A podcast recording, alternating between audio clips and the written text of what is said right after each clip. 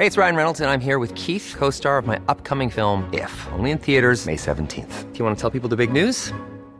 All right, I'll do it. Sign up now and you'll get unlimited for $15 a month in six months of Paramount Plus Essential Plan on us. Mintmobile.com slash switch. Upfront payment of $45 equivalent to $15 per month. Unlimited over 40 gigabytes per month. Face lower speeds. Videos at 480p. Active Mint customers by 531.24 get six months of Paramount Plus Essential Plan. Auto renews after six months. Offer ends May 31st, 2024. Separate Paramount Plus registration required. Terms and conditions apply if rated PG.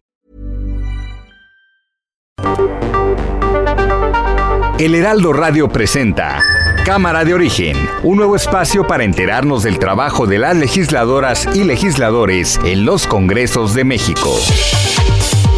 En Cámara de Origen tiene la palabra Carlos Zúñiga Pérez. Buenas tardes, gracias por acompañarnos en esta nueva emisión de Cámara de Origen. Les habla Carlos Úñiga Pérez y como nos ha escuchado en los recientes días, estamos haciendo una revisión del trabajo legislativo de este año 2021. Estamos recopilando las mejores entrevistas que hemos tenido en los últimos meses para que junto con los protagonistas de estas discusiones podamos entender un poco qué pasó en este año, pero también lo que vendrá en el año 2022. Así es que le invitamos a que se quede con nosotros, seguiremos recordando estas intervenciones y actualizaremos también la información.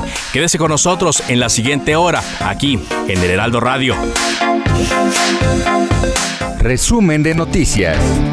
El consejero presidente del INE, Lorenzo Córdoba, dijo que el instituto acata la resolución de la Suprema Corte de Justicia y se mantendrá atento a que se resuelva de fondo la controversia que presentó ante la insuficiencia presupuestal. El presidente de la mesa directiva de la Cámara de Diputados, Sergio Gutiérrez, Gutiérrez, Luna, denunció ante la FGR a los seis consejeros del INE que votaron a favor de suspender temporalmente la consulta de revocación de mandato. La Junta de Coordinación Política del Senado acordó integrar una comisión especial para investigar la existencia de probables abusos de autoridad y violaciones al Estado de Derecho en Veracruz tras la detención del secretario técnico de la Jucopo, José Manuel del Río Virgen, quien es acusado de homicidio doloso calificado.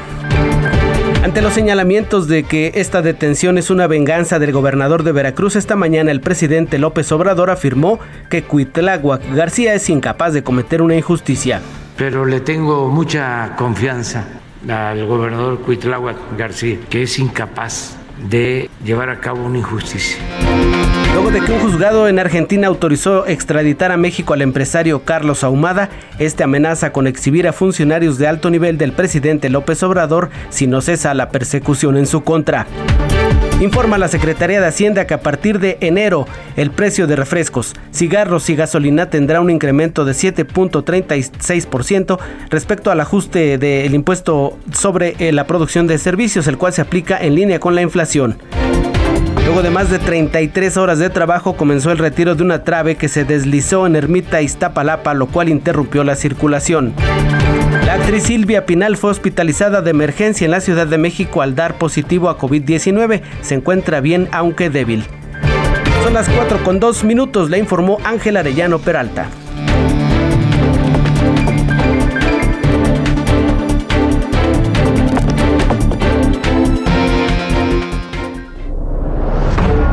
Incendio en discoteca Baby O de Acapulco. Se está quemando el Baby O y no hay nadie que lo cocine todo. Ricardo Anaya. Lozoya tiene esos 6 millones de dólares y López Obrador ya lo dejó quedárselos. Kenia López, senadora del PAN. Si a la pregunta la respuesta es sí, se pone en verde. Si la pregunta es no, se pone en rojo. Vamos a ver si funciona. ¿López Obrador miente todos los días? ¡Ah! ¡Miente todos los días! ¡Sí funciona! Desde los canales del Estado, señor presidente, le llaman a usted el loco de Macuspana. Sí, pero no me preocupa en nada el cura Hidalgo, lo que le decían. En pero no solo a Hidalgo, a Morelos, a Juárez. José María Aznar, expresidente del gobierno español.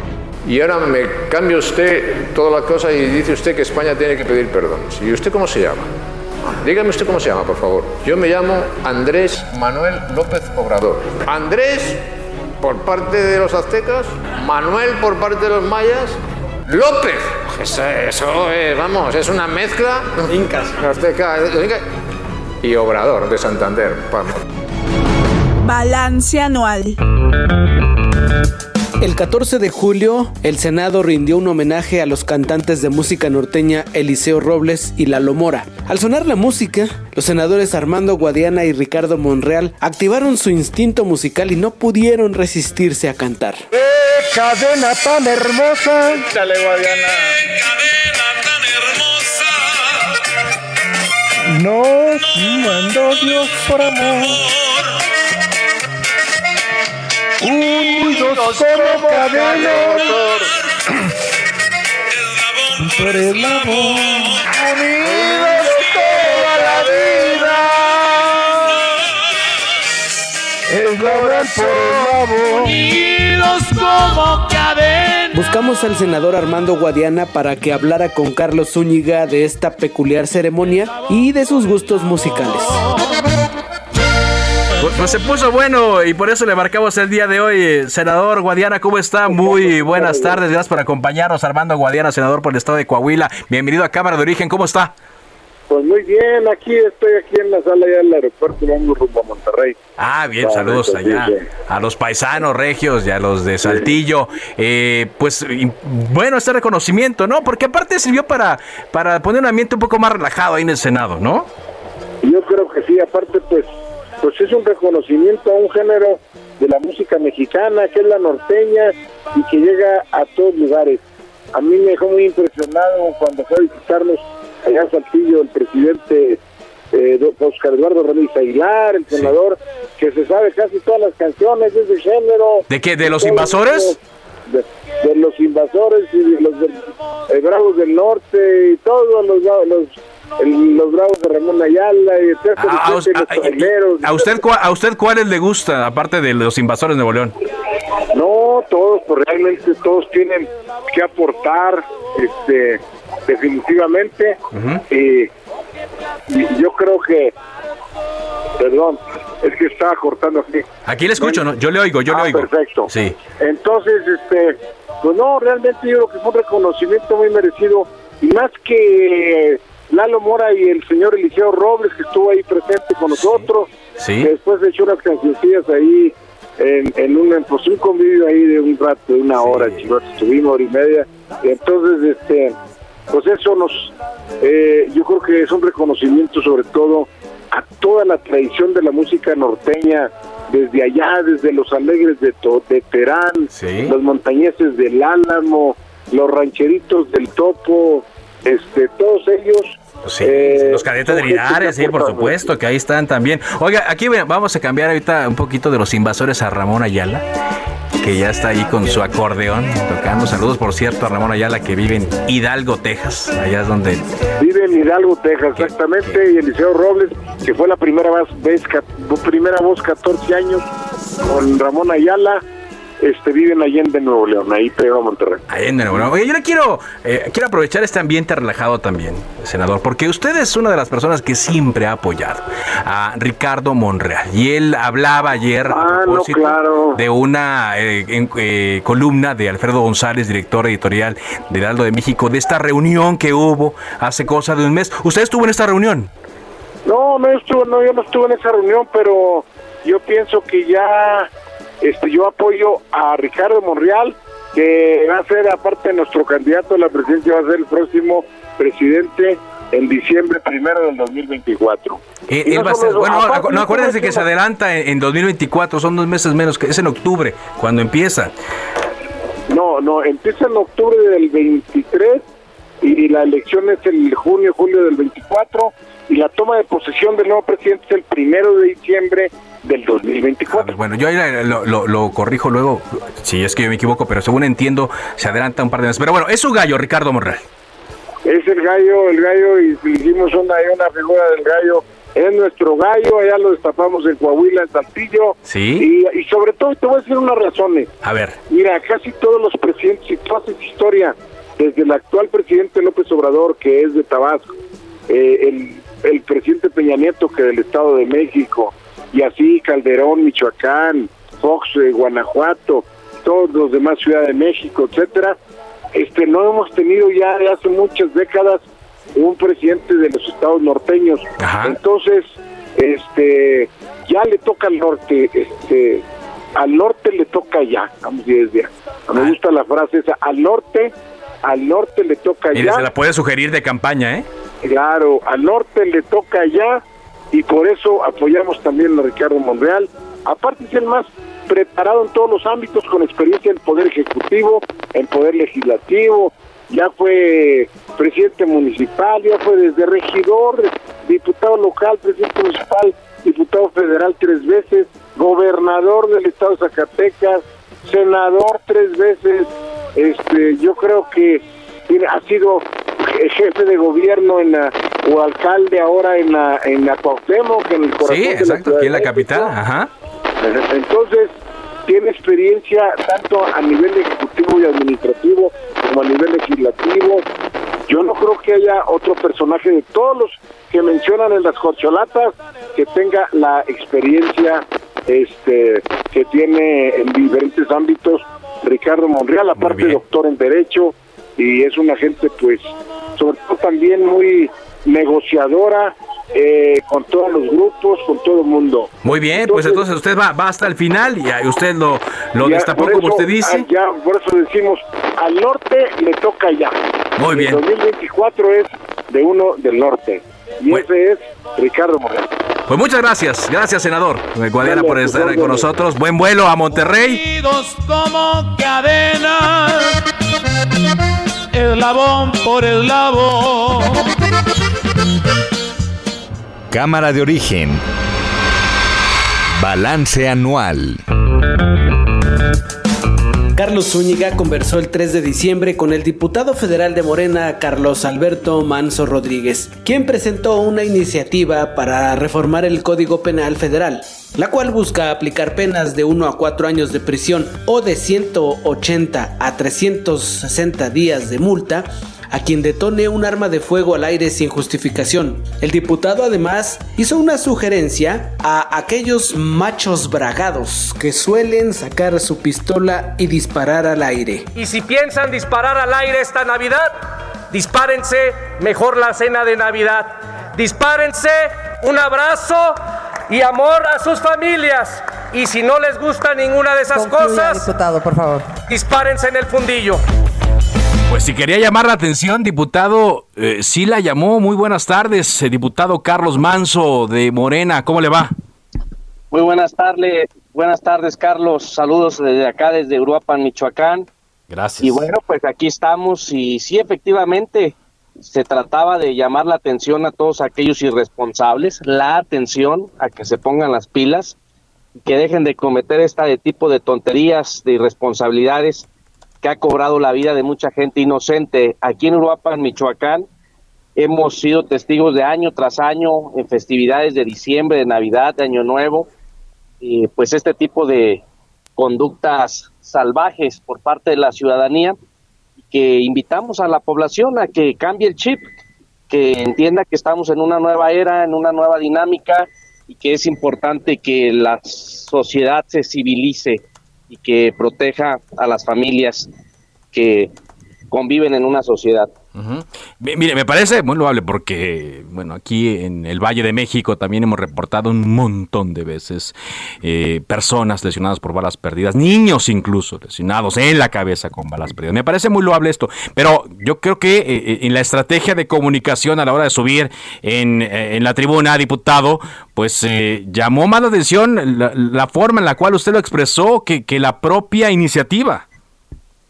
Pues sí, mira, la verdad es que yo creo que si se les habla en otro lenguaje más civilizado, la gente o este tipo de irresponsables no lo entienden. Entonces hay que hablarles en su lenguaje, en un lenguaje más rudo para ver si lo entienden, ¿verdad? Porque ya año tras año se hacen campañas de prevención, movimientos de prevención, se les invita, se les expone que es peligroso, que inclusive puede ser riesgoso para las mismas personas que disparan, para sus familias, porque nadie está exento, el que dispara no está exento de que le vaya a caer una bala.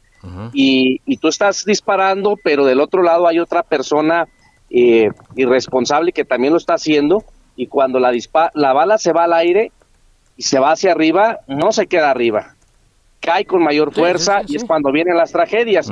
Entonces, nosotros nos involucramos en este movimiento a partir del 2017. 2017. Que nos, 2017 aquí en Uruapan, nosotros desde la sociedad civil pues venimos haciendo una lucha por la dignificación de los servicios de salud pública en Michoacán, donde bueno, pues tratamos de intervenir cuando hay algunos temas que se atoran en los hospitales de enfermos y accidentados y nos llega este caso de un niño de año y medio, Christopher Loyan, Lohan, eh, de aquí de Uruapan, donde, bueno, tenía que ser trasladado al Centro Médico Nacional de Occidental IMSS en Guadalajara, Jalisco, que inclusive no había una ambulancia en el IMSS en ese momento, eh, nos toca intervenir para que se pueda agilizar la atención médica, y bueno, es cuando nos vamos involucrando en este tipo de, situaciones y de tragedias, ¿no? Para luchar y que no se vuelva a repetir. Desafortunadamente, este Christopher fallece el 9 de abril del 2018, producto de la lesión que, tenía en el cráneo, y no logra sobrevivir, se le complica su estado de salud, y es que decidimos el próximo, eh, en, la próxima Navidad que venía, que era la del 2018, pues hacer un movimiento en el cual participaron sus padres, y bueno, nosotros abanderamos, representamos este movimiento a partir de esa tragedia, nos involucramos a hacer campañas de prevención en WhatsApp, en Facebook, en redes sociales, en las calles, salimos a las calles cada Navidad y cada temporada de Año Nuevo con la ciudadanía, pues a exponer eh, mensajes a través de pancartas de manera civilizada pero ruda, ¿verdad? Y a lo mejor dentro de esta rudeza, pues es ese mensaje que pues a la hora de platicar qué mensajes poníamos para llamar la atención, para poder eh, compartir el mensaje, pues nació este de mejor dispárense en el fundillo, ¿no? Y así fue que la campaña... O sea, usted, ya lo traía, usted ya lo traía preparado, así, yo, no se le ocurrió el vuelo, ya lo traía así preparado. Es, es, es una frase que nació de un movimiento social desde hace, desde el 2018. Ok. ¿Verdad? Desde la sociedad civil. Y bueno, ahora que me toca a mí representar al distrito de Uruapan, Michoacán, en la Cámara de Diputados, pues creíamos que era importante que un diputado desde el Congreso pudiera impulsar este tipo de iniciativas para que se pudieran hacer reformas, se pudieran aumentar los castigos y que pudiera quedar contemplado en el Código Penal Federal que ese, esa conducta de manera concreta, ¿no? Al disparar al aire sin ninguna justificación. así tal cual, así tal cual es la frase, así, así salió de, de alguna asociación entonces. Fue una frase que me nació a mí en el 2018. Al estar platicando con mis compañeros, dije, bueno, pues mejor se deberían de disparar en el fondillo. y, y, se quedó. Y nosotros todos los años salimos desde el 2018 aquí en Uruapan, Michoacán, a hacer esta campaña de prevención. Y bueno, pues ahora estando desde el Congreso, decidimos impulsarla. Ajá. Ahora, ¿qué le dice usted? a toda la gente que hoy que, se escandalizó por el por el lenguaje, por haber utilizado la tribuna eh, diciendo lo que mencionó el día de ayer. No, bueno, pues que no hay que ser doble moral, todos conocen el fundillo y todos conocen la palabra del fundillo en pláticas privadas, en pláticas públicas, entonces que no me vengan con lecciones de moralidad, ¿verdad? Yo creo que cuando están con sus amigos o están en su intimidad, hasta le pueden llamar de otra forma.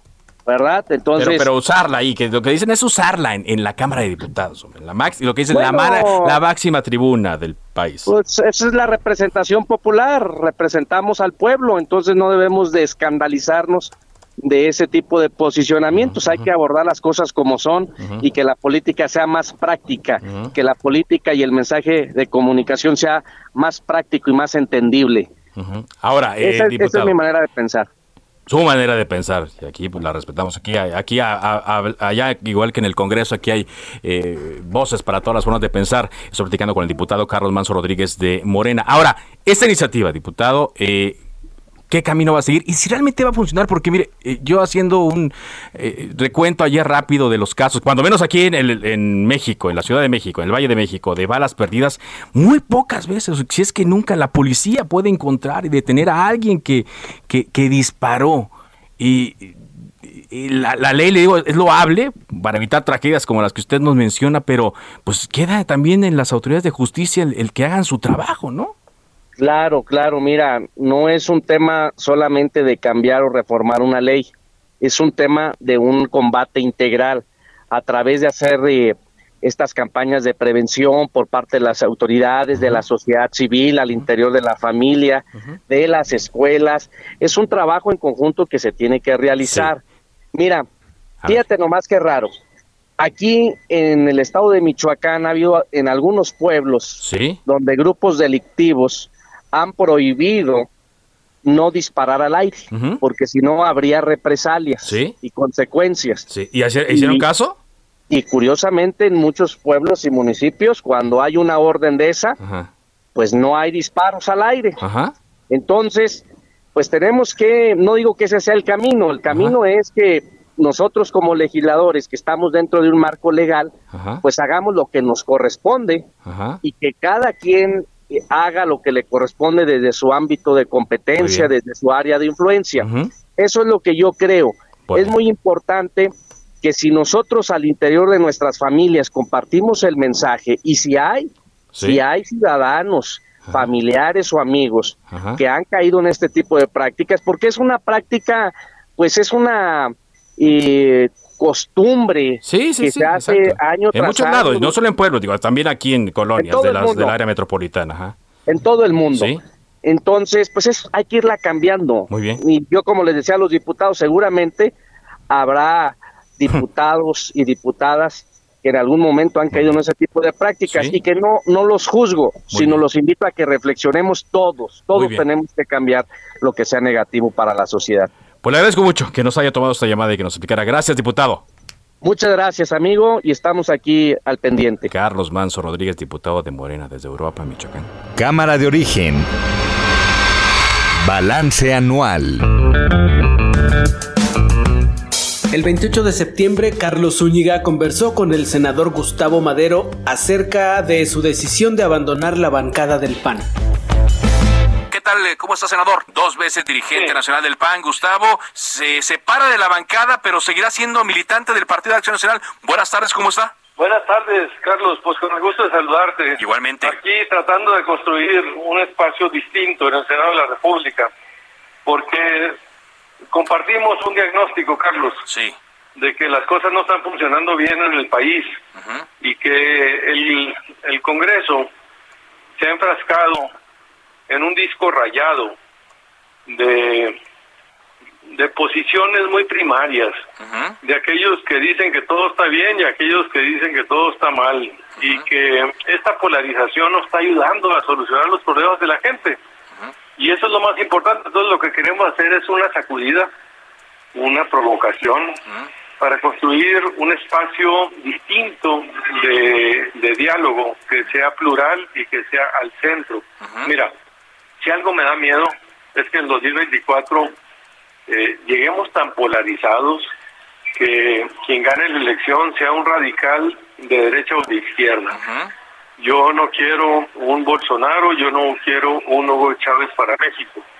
Yo quisiera una Angela Merkel, que es la Angela Merkel, una mujer del, de un partido primo hermano del PAN, que se llamaba la, la CDU, la Unión Demócrata Cristiana, que gobernó 16 años en el centro, Das Mitte, ese era su lema, y, y, gobernó con los socialdemócratas y con la democracia cristiana. Es como si aquí se unieran el, el PAN con Morena. Imagínate el grado de civilidad que tiene Alemania para lograr ese entendimiento. Eso es lo que estamos tratando de hacer aquí. Pero no se podía hacer de, de la manera en la que se estaba, Gustavo, trabajando, no se podía desde, desde la bancada del PAN. Llevamos tres años, llevamos tres años este, enfrascados en, eh, en una camisa de fuerza que son los partidos políticos. Parece que estamos defendiendo aún más los intereses de los partidos que el interés del ciudadano, los problemas de la gente. Entonces lo que queremos hacer es esta sacudida de conciencia yo le llamo un cambio de tono y un cambio de tema. Un cambio de tono para que sea más conciliador y un cambio de tema para que sea menos amlocéntrico. Ahora, senador, eh, sé que le han dado la bienvenida a algunos eh, legisladores eh, de otros partidos, pero ¿va a ser factible que se lleguen a conformar como bancada? Porque hay menciones de que ya no están en los tiempos, de que ya se repartieron presupuestos, etcétera. ¿Sí va a ser factible esto desde el punto de vista de los reglamentos del Senado? ya somos grupo parlamentario, Carlos, ya lo somos. Si administrativamente tenemos consideraciones de grupo parlamentario o no, ese es un problema secundario y administrativo.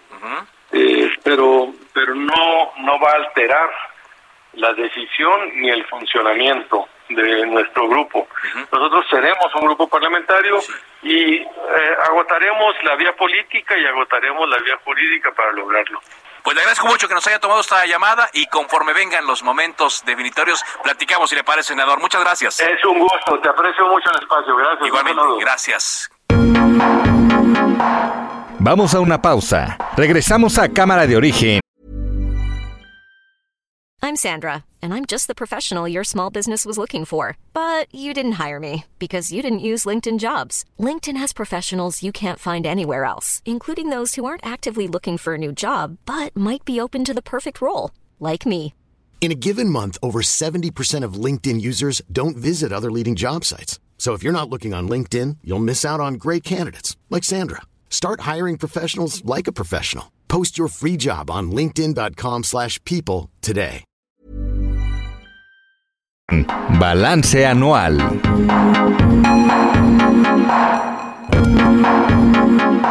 Ya estamos de regreso. Cámara de origen. Balance anual.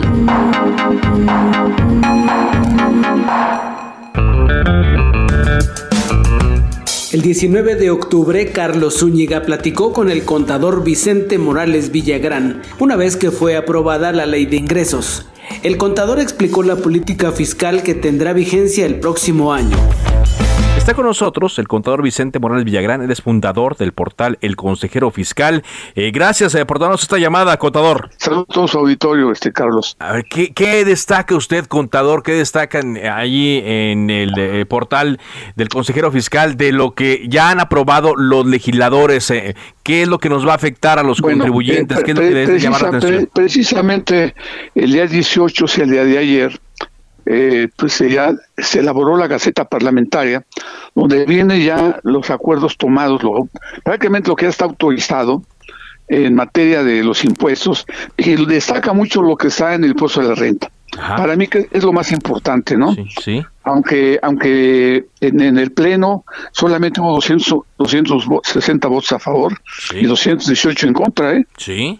O sea que estuvo apretada la, La, la, la votación. Pero mire, eh, dado que esto es un poco amplio lo, lo que está por aquí, quiero decir a su auditorio que lo más importante, desde mi punto de vista, es un paso que se da adelante en materia de simplificación fiscal. ¿Cómo ve? A ver. Simpli- es más, se, se pregona que ya no necesitan expertos para calcular los Que, que impuestos. ya no, que ya no necesitaríamos contadores, dicen. Bueno, no, no, déjeme decirle que en ver. el 2014 que dijeron eso, yo estuve en contra, que decían, no necesitas uno, no necesitas como cinco, ¿no? Ajá. Bueno, pero mire, eh, concretando para, para nuestro auditorio que nos está escuchando, se dio un paso, eh, yo le llamo un boom en materia de simplificación fiscal. Sí. Y esto va dirigido a un núcleo más o menos de 10 millones de personas físicas que declaran, según el SAT, al año menos de 3 millones y medio. Que declaran menos de 3 millones. Menos ingresos menores a 3 millones y medio de pesos. están en, ese rango. Ajá. Están en- son 10 millones de personas físicas. Sí. Y les están dando un régimen que se llama de confianza. Sí. Que podemos hablar de toda la tarde, pero voy a hacer lo más A ver, importante. a ver. ¿En qué consiste el régimen de confianza? Su nombre lo dice. Ya hay confianza en lo que el, en lo que el contribuyente factura. Fíjese bien, ¿eh? Lo que yo facturo es la base para pagar mis impuestos. Sí. Nada más. Sí. Así de fácil. Una suma y una multiplicación. O sea, yo sumo lo que facturo, que además son timbres fiscales de, este, de tipo electrónico que ya Sí. están en la, en la plataforma del SAT. El SAT ya sabe inclusive lo que ya facturé. Sí. Y sobre eso que yo, que yo tengo facturado, voy a pagar un impuesto con una tasa bajísima, ¿no? Que van desde el 1% en adelante. Ok. Hasta, hasta- en función de mis ingresos que yo tenga este pues declarados o facturados, ¿no? Ajá. O sea, como, como veo, es una cosa, como pueden ustedes ver, es una cosa sensacional. Pues sí, lo o que, sea. yo, factu- lo que yo facturo Ajá. es la base para que yo pague. Ya no hay deducciones fiscales de ningún tipo. Ya no tengo que estar batallando de que si es deducible, que si no es deducible. Sencillamente hago la cuenta. ¿Cuánto facturé?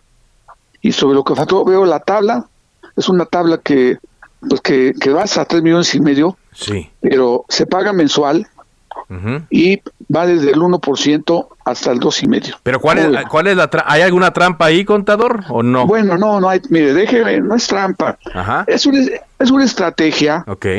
que desde mi punto de vista va dirigida al, al- al sector informal. Mire, en el sector informal hay más o menos como, ¿qué serán? 12 millones de, de informales o 13 Sí. Que seguramente están fuera de, de lo que es el cumplimiento de obligaciones fiscales, la mayoría. Entonces, esas personas, para que se integren, se pueden integrar con lo que facturan y van a pagar sobre lo que van a facturar. Pero el IVA, el IVA sí nos escapan, ¿no?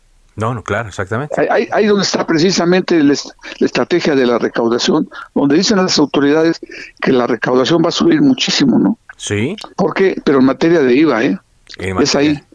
En O sea- un informal dice, me va a salir muy barato si yo facturo este 25 mil pesos, por decir algo, al mes, ¿no? Sí. Voy a pagar 250 pesos de impuesto. Está re- regalado, ¿no? Por estar, por estar bien con Dios, con el SAT, ¿no? Exactamente, ya no, Ah, ya no lo pero- molestan y ya no, eh, Ya no. digamos, pero Eh, tiene que cumplir cada mes con con eh, con estos 250 pesos en teoría y pero Sí, y, sí. tiene- y vamos a seguir pagando el IVA todos. Claro, claro, claro. Porque ya está, usted ya está calificado de cuánto facturó. Salvo que el- en el IVA no hay no hay este modificaciones de ningún tipo ¿eh? hay unas que, que se van a tasa cero Ajá. de algunos productos que usan las mujeres sobre todo Ajá. se van pero lo, lo más importante es este régimen de confianza que se llama donde si usted facturó 50 mil pesos en el mes va a pagar el 1.10 de impuesto Ajá. si facturó 80 mil va a pagar el uno y medio o sea que esto va para los que tienen ingresos menores al año de 3 millones y medio Muy bien. Ah, Una Ahora, cosa, eh, contador, que sí. quiero que usted, que en su experiencia profesional, recomendaría a los a los clientes, sus clientes, Claro. que se apegaran a este a este Ah, régimen de confianza? con ojos cerrados. Mire, yo todo el tiempo, eh, durante, eh, que han sido muchos años que he estado cerca de, de un sistema de régimen fiscal simple, he pregonado que se pague el impuesto, como digamos como en Argentina, por decir algo, Sí. que se paga sobre ventas. Usted dice, ¿cuánto voy a vender en el año? Pues tanto, eh, veo la tarifa que es muy baja, lo divido entre 12 y, de- y de cada mes deposito un, un doceavo. Ujú. Así de- y no hago declaraciones ni hago nada. Igual aquí, aquí se va a hacer una declaración mensual con, con lo que se facture, paga su impuesto y hace una anual y ya. Sí. Es todo. Pues es- Pero o- o- hay que tener cuidado, porque como usted está declarando todo, el fisco ya sabe cuánto facturó y le va a cobrar el IVA. Que además el IVA no es del contribuyente, el contribuyente se lo carga en el precio, ¿no? Claro. El, el- IVA, el IVA es, es- es de la, es de la nación, bueno, del, del gobierno, del erario. Ajá. Entonces, el IVA no tengo por qué quedármelo. Yo lo, lo transfiero y lo entero, ¿no? Ahora, tengo derecho a que si yo gasto algo que esté justificado fiscalmente, el IVA que a mí me cobran, lo descuento. Sí, exacto. Ahí sí hay que llevar una cuentecita por fuera de cuánto IVA voy, voy, voy pagando yo de lo que gasto que es deducible o que está legalmente eh, justificado. Ajá. Un comprobante eh, lo puedo descontar del IVA Mire. que yo cause. Pues sí. Yo aquí por lo que veo, digo, es un cambio importante, trascendente, No, no. eh, como si hubiera sido una reforma, ¿no? Completa. Yo le llamo un giro de 180 grados. Giro de 180 Porque grados. ja- jamás había habido un sistema tan sencillo como este, el que le llaman de confianza. Sí. Mire, antiguamente, por ahí de los años 90, que ya llovió mucho, había lo que se llamaban los causantes menores. Sí. Igual ponían una cantidad y sobre eso pagaban, pero era un verdadero abuso, ¿no? Lo eliminaron. Luego se vino lo que es el, el- los famosos repecos, que era algo parecido, Sí. que en el 2014 lo desaparecieron. Y metieron un sistema que se llama el, el- el- el régimen de incorporación fiscal. Sí. Fue un, fue un fracaso, Ajá. que trae bondades, ¿eh? Trae bondades. Sí, exacto. Porque el, el contribuyente queda exento 10 años de no pagar impuesto, Ajá. cada año le van descontando, le van rebajando el 10 o aumentando el 10, pero sí es, es un- con obligaciones de, de adulto, vamos a llamarle así. En este caso del de confianza es sencillísimo. ¿no? Usted nomás se da de alta su RFC y hace y, y usted tiene que hacer timbres fiscales en la plataforma, en su plataforma o en un programa que usted tenga por ahí, usted quiera. sí, sí, ajá. Factura, emite su combate fiscal y sobre ese pago este, si estoy abajo de, como dije, 200, si estoy en 25 mil al mes, pues es el 1, ¿no? Claro. Si claro. estoy en 50 mil, el 1.10, se va máximo dos y medio, hasta 3 millones y medio.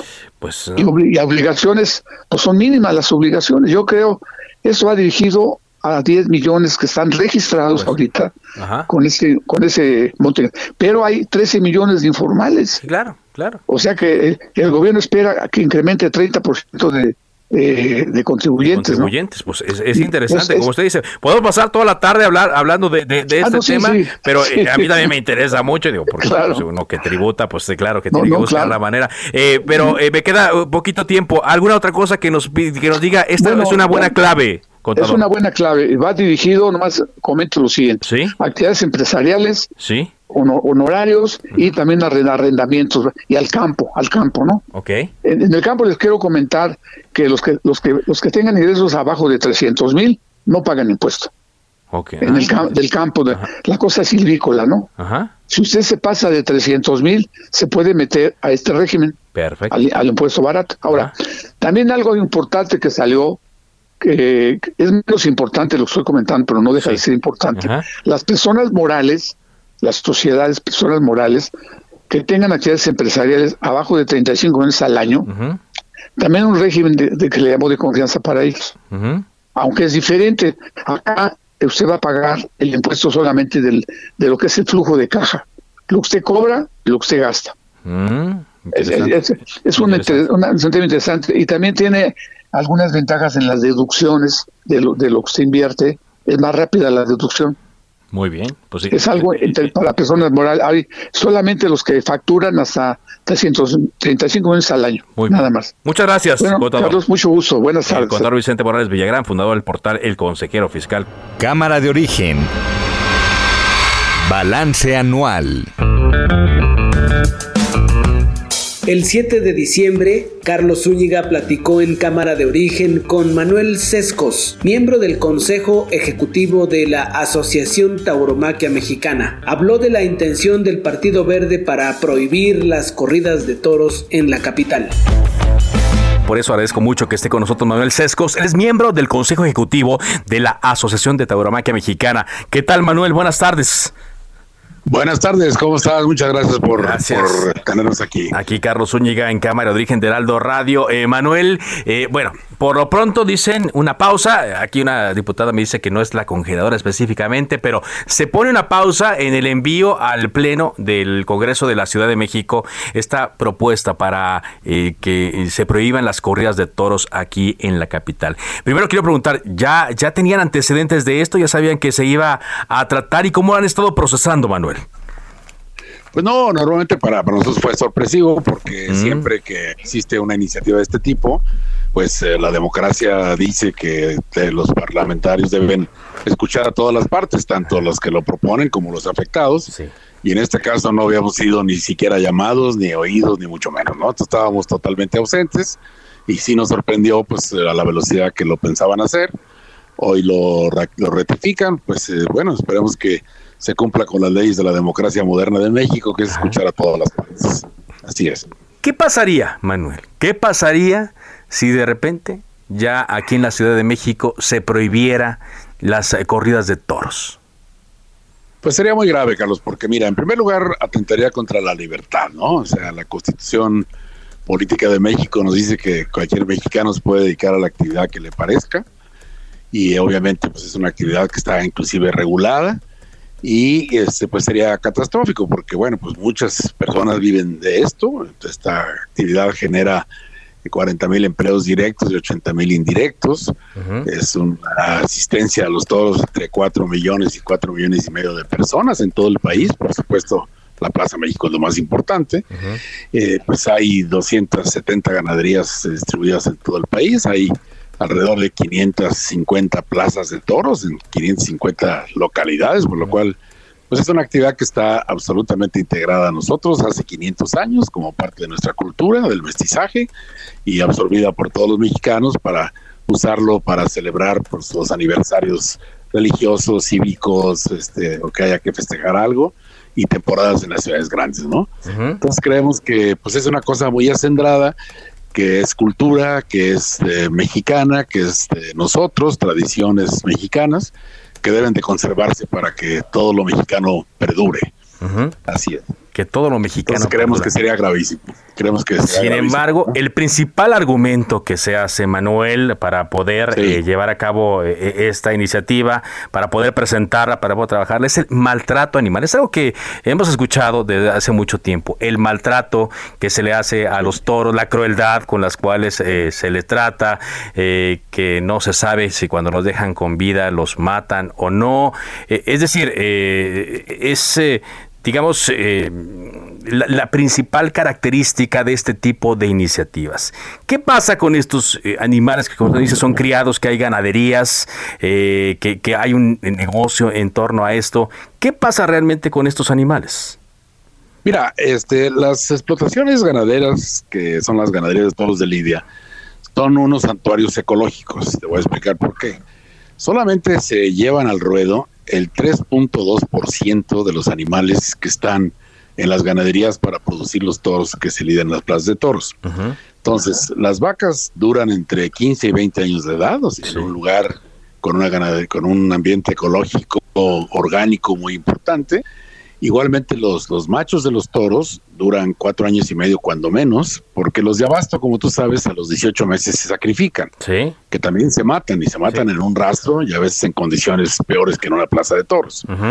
Eh, y, y, este, pero los toros que se van a la plaza de toros duran cuatro años y medio, o sea que es el bovino que más tiempo dura de vida en, en el ramo de los bovinos mundialmente, ¿no? Entonces, los, eh, los ganaderos mexicanos son realmente operadores ecológicos, no son idealistas ecológicos, sino que realmente mantienen un pedazo de tierra y mantienen un grupo de animales en condiciones ecológicas que obviamente propician que se desarrollen las, eh, las eh, especies endémicas de ese lugar, porque pues los depredadores no se les acercan, porque tienen temperamento, embisten y se defienden, ¿no? Entonces, creo que ese tema de que hay maltrato animal, desde luego, pues no hay duda de que los toros se matan con una espada, pero también se matan con una pistola en el rastro, ¿no? Entonces, pues el final de un bovino para el aprovechamiento del hombre de usar su proteína, su, su leche, su cuero, todas las ventajas que tienen los bovinos, pues es usarlos de esa manera. Esta lo que lo que se le da esa oportunidad de que el toro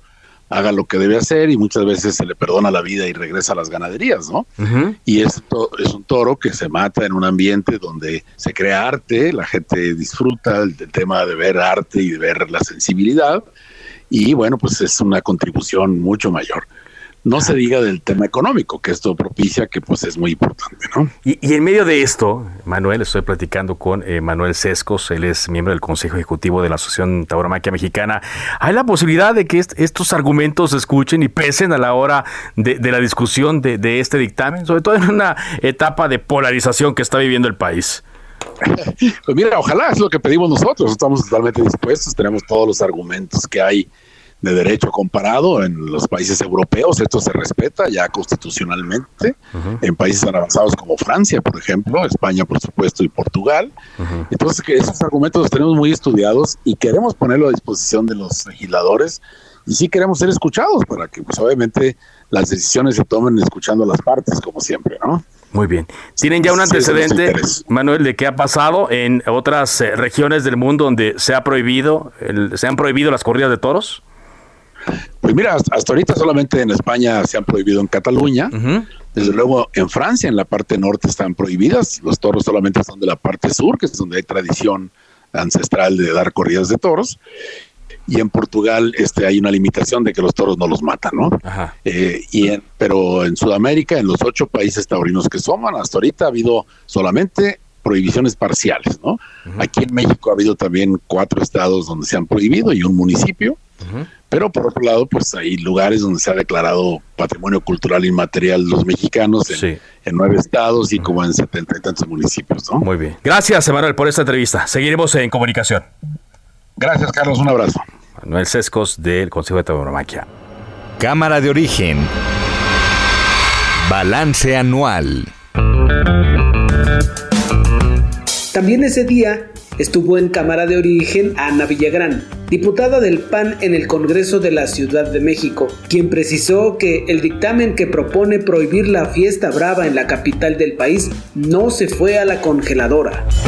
Pero para que nos explique bien y entenderlo mejor de qué se trata, le agradezco mucho que me haya tomado esta llamada. Ana Villagrán, eh, diputada del PAN en la Ciudad de México. ¿Qué tal? ¿Cómo le va? Hola, muchas gracias, querido Carlos. De entrada, gracias por buscarme y por darme pues la apertura para poder expresarte precisamente qué fue lo que ocurrió el día de hoy y también el día de, ayer y el de hoy, sí. A ver, entonces, eh, ¿qué, ¿qué fue? Empecemos por ayer. ¿Qué fue lo que pasó y qué fue lo que decidieron el día de hoy? Mira, ahorita, ahorita, este, que estaba yo escuchando, regresa, sí, ahorita que estaba yo escuchando a la persona con la que estabas hablando, eh, pues mira, siempre es bien sencillo desde su postura taurina, pues intentar minimizar estos temas, pero te voy a decir, solamente existen ocho países en los que la tauromaquia aún está protegida. No, esto nada más sigue ocurriendo en México, en Perú, en Colombia, en España, en algunas partes, en Portugal, en Francia, Venezuela y en Ecuador. En otros países ya se han dado grandes cambios y solamente aquí en México, mira, han sido prohibidas en cuatro estados: Sonora, Guerrero, Coahuila, Quintana Roo y pues ahora esperemos que avance en la Ciudad de México. Es decir, el tema de la tauromaquia no es algo que a nosotros, los diputados de la Comisión de Bienestar Animal, se nos ocurrió por capricho de un día a otro. Es una causa que se viene buscando desde hace mucho tiempo. Y a mí me gustaría que también los taurinos, cuando hablan de este tema, no solo hablan solo de las pérdidas económicas, que sabemos que son considerables, sin embargo, sin embargo, no mantienen la economía nacional, no mantienen la economía de la ciudad y mantienen sí a familias y a grupos poderosos que quieren que esto sobreviva, porque si no tendrían pérdidas económicas. Pero si ellos ponen en la ecuación el tema de la violencia y de la tortura animal, en la, la ecuación el resultado cambia considerablemente. Y fue por eso que tomando en cuenta el artículo 13 constitucional de la Constitución de la Ciudad de México, nosotros como diputados ya tenemos un aval para poder generar legislación que prohíba las corridas de toros. Ayer se presentó un dictamen que fue impulsado por el diputado El Verde, mi compañero presidente de la Comisión de Bienestar Animal, Chucho Sesma, justamente para buscar reformar la ley de protección de los animales aquí en la capital y obedecer, como te digo, el artículo 13 constitucional. Con esto, pues se prohibirían, eh, se, daría un tiempo, así como fue con el tema de la iniciativa de circos, para que los, eh, pues todos los que se dedican a la tauromaquia puedan entenderse. Se está planteando como un año que pues la tauromaquia se va, va, se va a prohibir y que entonces una vez eh, cometido, bueno, que, que esto se publique, pues ya va a estar prohibida en la capital. El tema es que hoy aprobamos ya en la, ayer ayer se nos cayó porque necesitábamos nosotros cinco votos a favor. Nosotros tuvimos la presencia de cinco diputados. Desde cuenta, la Comisión de Bienestar Animal se integra por nueve diputados. De estos nueve, somos dos del PAN, una del PRI, uno PRD, uno verde y cuatro de Morena. Sí. Ayer estuvimos presentes cinco diputados. La diputada Isabela fue, eh, ella llegó y nos dio el quórum. Entonces estábamos cinco diputados. Sin embargo, a la hora de la votación, la diputada Isabela se abstuvo, por lo que ya no se mantenía el dictamen porque necesitábamos cinco votos para que pasara. ¿no?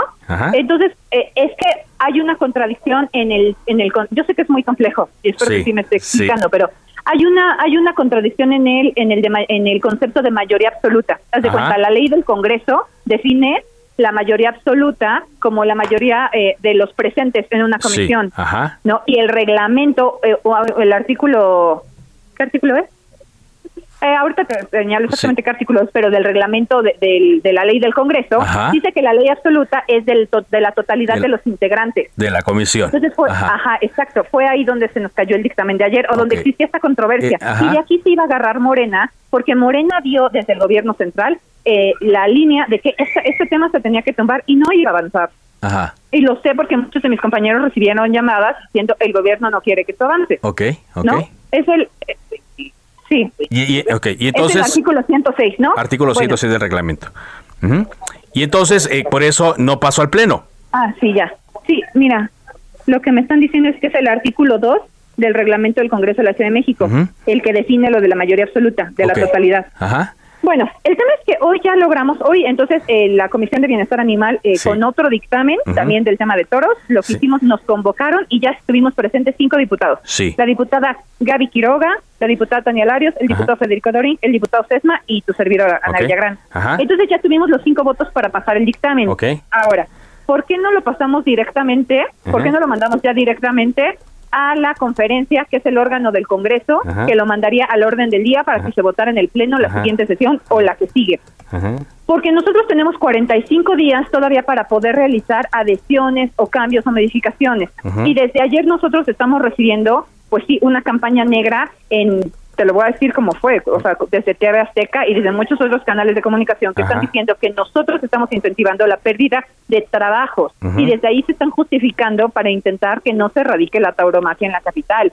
Y te voy a decir bien franca, nosotros estamos trabajando en una comisión de bienestar animal. Nuestro objetivo es velar por los derechos de los animales y lo quieran o no, el toro es un animal, aunque lo consideren una bestia tomada por el diablo que en el auto en el acto de la tauromaquia los vencen, por eso son muy valerosos los, los toreros. Entonces, lo que ocurre es que nosotros vamos a tomar estos 45 días para ver, para para reunirnos con los sectores afectados, sean ganaderos, sean los que venden palomitas en la Plaza de Toros, sean los que revenden boletos, sean todos los sectores que nos quieran buscar, para ver de qué manera los ayudamos a encontrar un camino viable para que ellos puedan seguir sosteniendo pues su tema económico sin seguir participando del acto de la tauromaquia. Pero por eso te digo, no se fue a la congeladora. Estamos atentos entonces a lo que ocurra y gracias por la precisión. Muchas gracias, Ana. No, gracias a ti, Carlos. Un abrazo. Llegamos así al final de esta emisión de Cámara de Origen. Muchas gracias por habernos acompañado. Por ahora es cuanto. Buenas tardes. Se cita para el próximo programa. Cámara de Origen, a la misma hora, por las frecuencias de El Heraldo Radio. Se levanta la sesión.